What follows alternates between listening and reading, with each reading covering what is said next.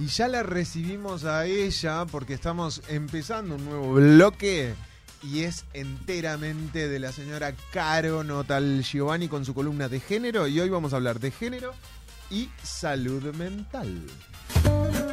Este espacio es presentado por Vegasina, de la cocina a la oficina.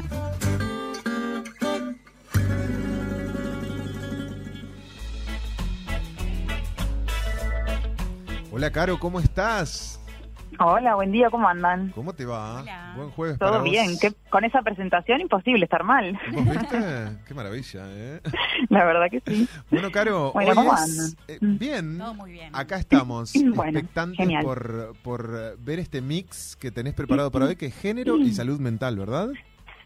Sí, así como ustedes dijeron, este, mm, bueno, nada, como como hablamos siempre, ¿no? Con todos los temas, este, obviamente la idea es dar algunos datos y algunas pinceladas, este, digamos, como ver algunas aristas de la temática que está, obviamente es muy amplia, se puede abordar desde muchos lugares diferentes, entonces es como medio inabarcable en una columna.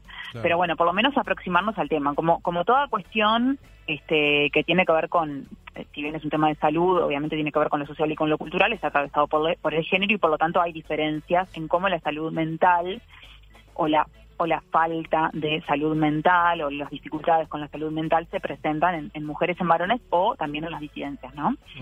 Eh, por un lado, eh, comentar que, que los estudios sobre este tema que, que estén eh, realizados desde una perspectiva de género en Uruguay son muy escasos. Yo, buscando información, encontré, por ejemplo, un, un- un informe, perdón, de OPT que habla justamente de la salud y de tendencias y retos en clave de género.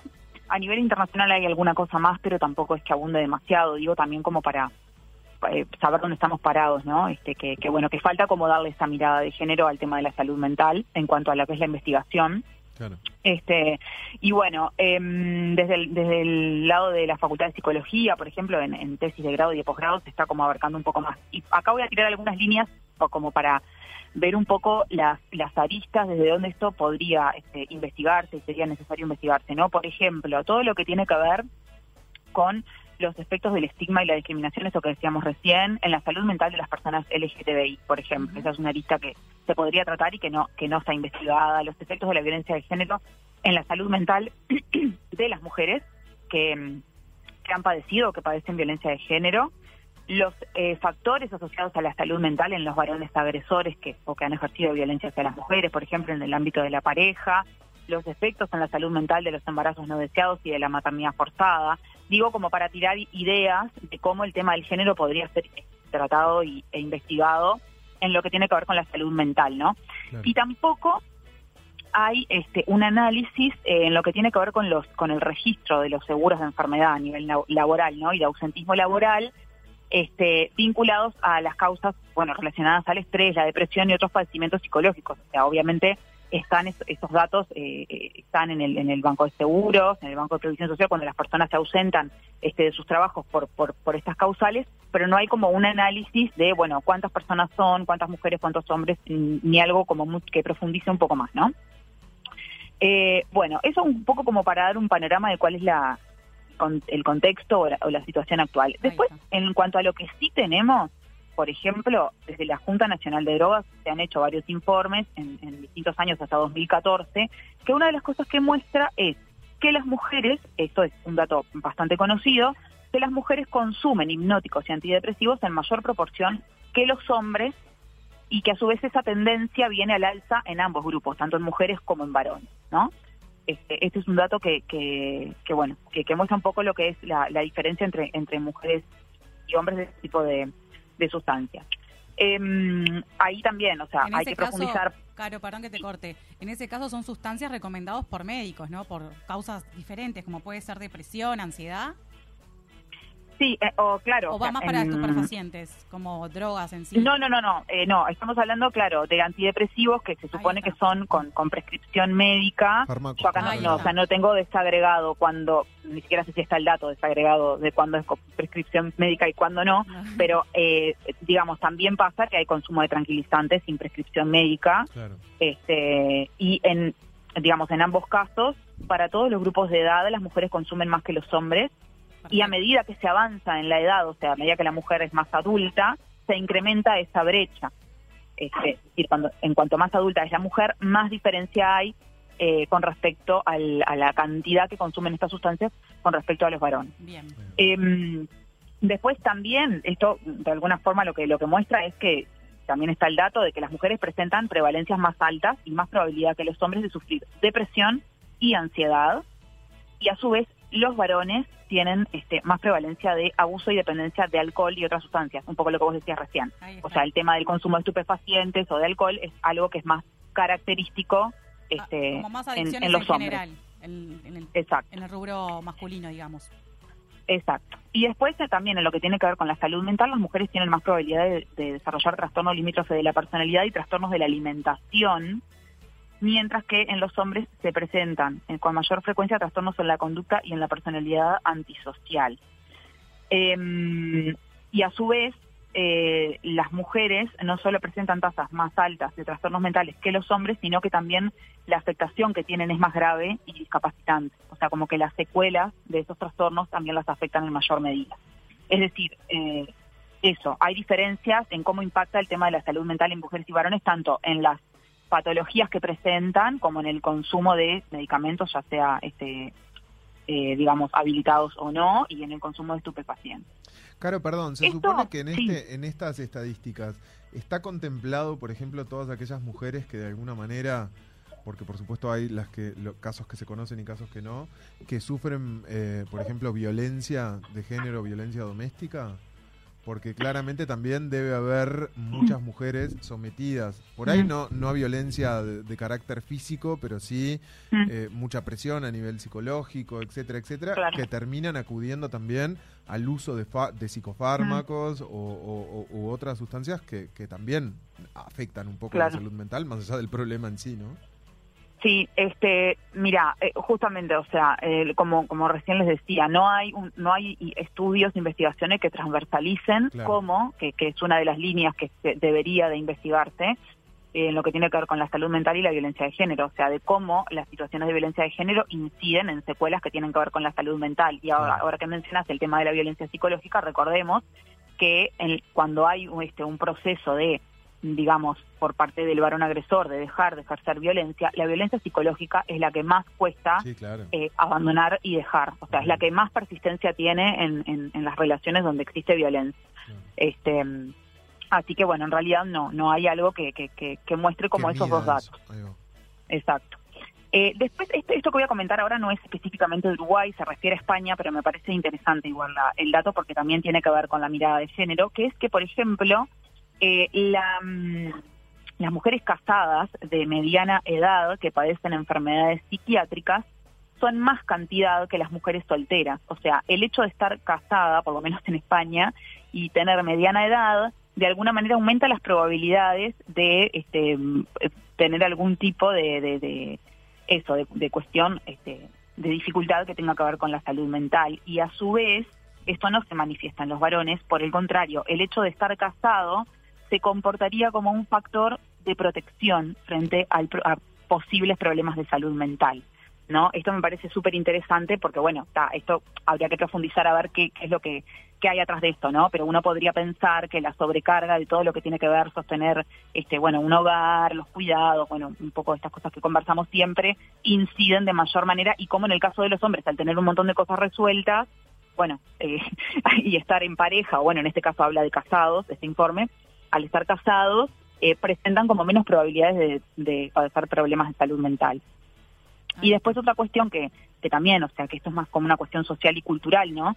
Que, que tiene que ver también con el género, que no nos olvidemos que también este, hay como una especie de estigma que en el caso de las mujeres, por el hecho de ser mujeres, pesa más, ¿no? Eh, esta cuestión del trastorno mental en las mujeres como que lleva a determinados epítetos, ¿no? Esto de la loca, ¿no? Este, o mujeres, como hemos visto, que han tenido actitudes que socialmente son vistas como de mala madre, y, y en realidad eh, muchas veces cuando hay justamente no problemas de, de- de trastornos o de consumo de determinadas sustancias etcétera etcétera por cuestiones de la vida de esa persona mismo de violencia o de otras cosas este y existe como ese estigma de la mala madre, la loca, la histérica, ¿no? Eh, bueno, nos pasa a nosotras hasta cuando estamos con el periodo, Claro. o sea, estás, Claro. estás con el- estás Está- loca porque estás con el periodo, Exacto. ¿viste? Te vino el mes, ¿no? Entonces también como esta cuestión de la salud mental en el caso de las mujeres, nada, simplemente poner sobre la mesa cómo eh, hay una carga social que no pasa en el caso de los varones, ¿no?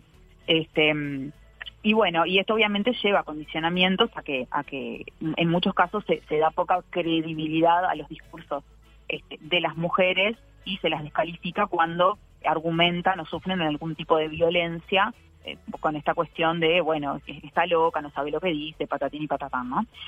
Todo esto que estamos hablando es todo en un contexto este, general, no de, pa- digamos, no de pandemia. Ahora voy a, a mencionar algunas cuestiones que tienen que ver con, con cómo esto se ha expresado a partir del inicio de la pandemia. Este, mm, ya desde, desde, digamos, desde antes de la pandemia, eh, las- el, el Ministerio de Salud Pública ya había brindado datos de que las mujeres que realizan trabajo, eh, además del doméstico, extra doméstico, tienen una sobrecarga de trabajo, lo que se llama la doble jornada, que evidentemente eh, da cuenta de este, secuelas que se generan en esas mujeres por esa sobrecarga de trabajo, ¿no?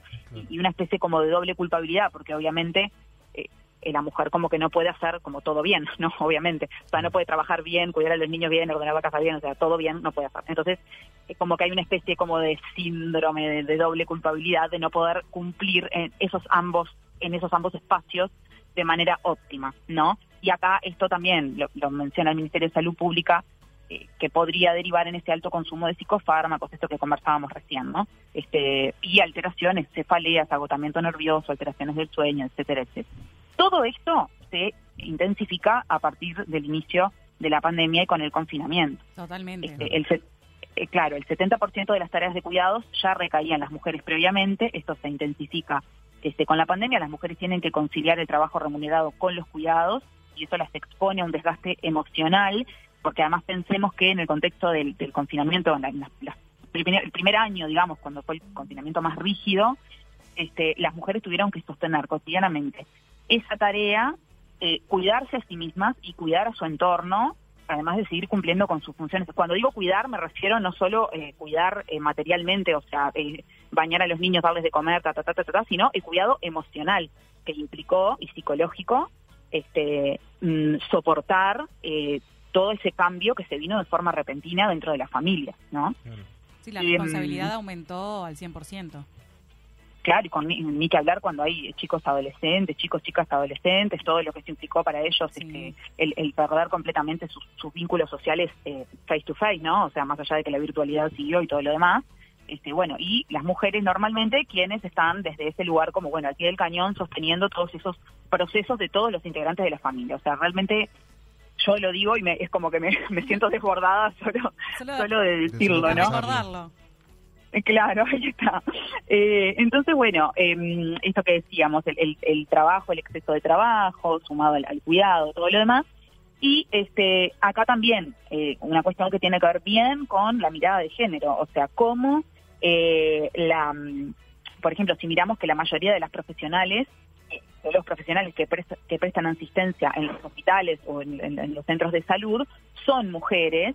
Y acá me parece súper interesante citar un dato que eso este, salió en la diaria en, en julio, donde entrevistaron a una experta brasileña que se llama Margaret Arila, y ella lo que planteaba es que hoy ya se sabe que las enfermeras manifiestan un porcentaje mucho mayor de suicidios que otros colectivos y que esto se ha incrementado a partir de las situaciones de estrés de la pandemia. O sea, Claro. Lo planteo también como para ver cómo hasta desde el punto de vista de las, de las profesiones o de lo laboral también hay un corte de género. O sea, esta profesión, eh, la salud o la, o la enfermería, si se quiere, que es, un sector feminizado, como también eso tiene un corte de género en lo que tiene que ver con la salud mental Claro. en el contexto de la pandemia. Claro. Em, Claro, son profesiones vez- también que han tenido como un cambio Sí. eh, eh, eh, extremadamente integral, por, por decirlo de alguna manera, eh, previo a la pandemia, digamos, ¿no? O sea, era un tipo de actividad y se transformó en otro totalmente diferente en cuestiones que hacen al funcionamiento de la persona, ni, ni siquiera al funcionamiento profesional. O sea, el hecho de adquirir Sí, nuevas sí. rutinas, nuevos hábitos, vestirse diferente, comportar, o sea, la comunicación, la- en fin, me eh, imagino que sí. Que debe ser absolutamente estresante para la psiquis de cualquier Sí, y persona. el, el contacto permanente con las con las La situaciones dramáticas de, sí. de vida de las familias que, que, que- Sí, que, bueno, que por distintas razones terminaban este, con familiares o fallecidos o internados o lo que fuera, claro. ¿no? O sea, un combo importante. Y después, este, bueno, también que la pandemia, esto también es público y es conocido, que ha impactado a nivel de lo que es la pérdida del empleo y económicamente mucho más a las mujeres y obviamente más a las mujeres de bajos recursos, este, que esto también hace que obviamente las secuelas en cuanto a la salud mental sean mayores en esta población y también un último, una última mención, porque esto también este, en su momento estuvo sobre el tapete acá en, en Uruguay, eh, en lo que tiene que ver con, lo- con el acceso a los servicios de salud sexual y reproductiva. claro. O sea, eh, en un momento se- salió el tema del el acompañamiento en el parto y hubo todo un debate de que había mujeres que estaban teniendo dificultades este, para, bueno, que se cumpla la ley que permite el acompañante en el parto, que, que estaban teniendo dificultades para acceder a servicios de interrupción voluntaria del embarazo este, bajo el bajo la digamos bajo el pretexto de la pandemia se estaban como coartando un montón de derechos consagrados y bueno y evidentemente este, en una situación de embarazo o de embarazo no deseado eh, claramente y, y con toda la y mediante la y digamos estando en un contexto de pandemia esto incrementa la angustia la tristeza la- Claro. el estrés y todo lo demás así que bueno un poco la idea era un poco este nada tirar unas pinceladas obviamente que como les decía o sea Esto va para más, Eh, para, para ahondar mucho más aparte. da para mucho más, este, hace falta investigar mucho, este, mucho y, y bueno, nada. No, pero qué Eh, importante que es visibilizar, aunque sea un, un ápice de todo esto, porque claramente empieza a también, o sea, de alguna manera a alertar y a poner un poco en el tapete las, las, la- bueno, las cuestiones dispares, eh, evidentes, pero sobre todo las cuestiones que también pueden llegar a prevenirse de algún modo, haciendo foco realmente en, en- en cosas importantes. Y vaya si lo es, la psiquis humana en general, pero bueno, en este caso y con estas investigaciones también, eh, las diferencias que pueden llegar a tener ciertas mujeres de acuerdo a su contexto, a su tipo de empleo, a su tipo de vida y a los accesos que tiene de servicios que pueden llegar a ser básicos, como por ejemplo recién mencionabas, lo sexual y reproductivo, Sí. eh, que a veces se ve coartado un poco por el sistema también. ¿no? Y además que está bueno, Sí. perdón, Caro, que te corte, tocar más el Mm. tema de salud mental, porque realmente con el tema eh, la pandemia, o sea, gracias un poco también a la pandemia, que se hable más de la salud mental y que también necesitemos eh, que las personas tengan más apoyo, se visibilicen y no, no tengamos vergüenza de decir, mira, sí, yo sufro de este trastorno, mira, yo necesito ayuda, este, de poder exteriorizar y, y salir un poco del tabú del tema, ¿verdad? Sí, totalmente, totalmente, es algo necesario. Y también, este, con esto ya cierro, eh, también cómo sacar esa cuestión, eh, entiendo yo que media como, como, no sé, un pensamiento como medio acotado de que la- la- los temas de salud mental es, es para es- es de personas que tienen problemas mentales. Sí. Y no, o sea, puede, sí, puede pasar, obviamente hay trastornos psiquiátricos mentales que requieren una atención específica, espe- eh, psiquiátrica o lo que sea, hasta, pero digo que uno puede estar en situaciones de estrés, de ansiedad, y eso es un tema de salud mental, Sí. por más que no sea una patología. O sea, y no está mal que una persona pida ayuda o, o- o recurra a ayuda en ese tipo de situaciones estresantes, angustiantes y demás, ¿no? Claro Tal cual. sí. Bueno, Caro, súper interesante Bueno, chicos, realmente el chiques. tema de hoy. Y vos, eh, seguramente, además de todo esto, también tenés algo para recomendarnos, ¿no es cierto? Como Sí, todos- obvio, obviamente, como siempre. Mira, te digo, budines, focaccia, pisetas Ay, veganas, hamburguesas veganas y cervezas artesanales. Algunos son esos productos que tiene Vegacina, que los pueden encontrar, bueno, en Instagram buscan como Vegacina, con B corta, obviamente. Eh, y nada, es un emprendimiento de mujeres uruguayas, así que se pueden dar una vuelta por ahí. Tienen entregas en todo Montevideo. Qué rico. Bueno, Caro, queda la invitación hecha. Chusmeen un poco las redes de Vegacina. Nos reencontramos con Buenísimo. tu próxima columna. eh, y En dos semanas. Muchas gracias, Muy buen fin de semana para vos y muchas gracias por haber estado ahí. Beso enorme. Gracias. Un beso para ustedes. Chao, chao.